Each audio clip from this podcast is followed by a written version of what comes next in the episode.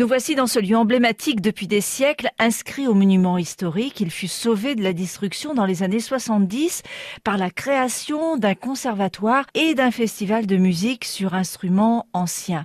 Nous voici donc en plein cœur historique de Sainte, à l'abbaye aux Dames, sous les arbres, auprès d'Odile Pradenfort, directrice de l'abbaye. Du 12 au 20 juillet, 9 jours de passion musicale en perspective, Odile. Oui, un événement qu'on attend toute depuis maintenant 48 ans. C'est la 48e édition. C'est le Festival de Sainte. C'est 30 concerts. Donc du samedi, du vendredi soir au samedi suivant. Donc euh, un programme intense pour euh, tous les festivaliers.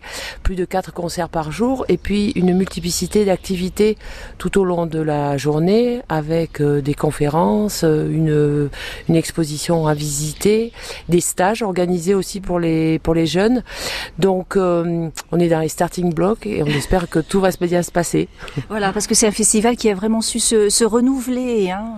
Oui, au fil des années, on s'est efforcé de garder la même exigence artistique, mais en même temps euh, des activités qui permettent à tous les publics de découvrir euh, ce qu'est la musique classique.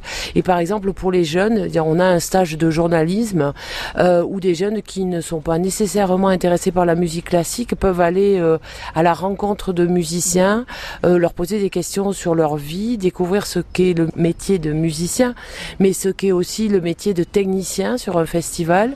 on a des approches comme ça un peu détournées qui font que des publics jeunes découvrent la, la, musique classique.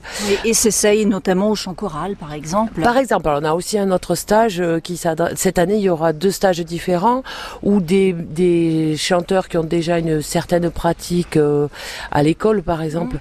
pourront euh, s'essayer à l'opéra. On a, on a une adaptation du Don Quichotte de Massenet pour des enfants. Donc ça, c'est une curiosité. Et puis, il y a aussi un stage qui s'adresse là à des non-musiciens pour n'importe quel enfant qui pourrait avoir l'intention de chanter.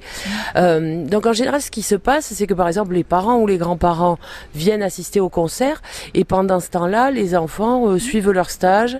Euh, dans la journée, ils ont des temps de découverte du, des répétitions aussi. Euh, quand ils ne chantent pas, ils regardent les autres répéter et euh, ça fait de très agréables vacances pendant une semaine à Sainte. Des vacances musicales avec une ouverture de festival qui se fera rive gauche, place Saint-Pierre à Saint-Pierre le 12 à partir de 17h avec un concert spatialisé avec sieste sonore, s'il vous plaît, et banquet, possibilité même d'écouter le concert sous les étoiles.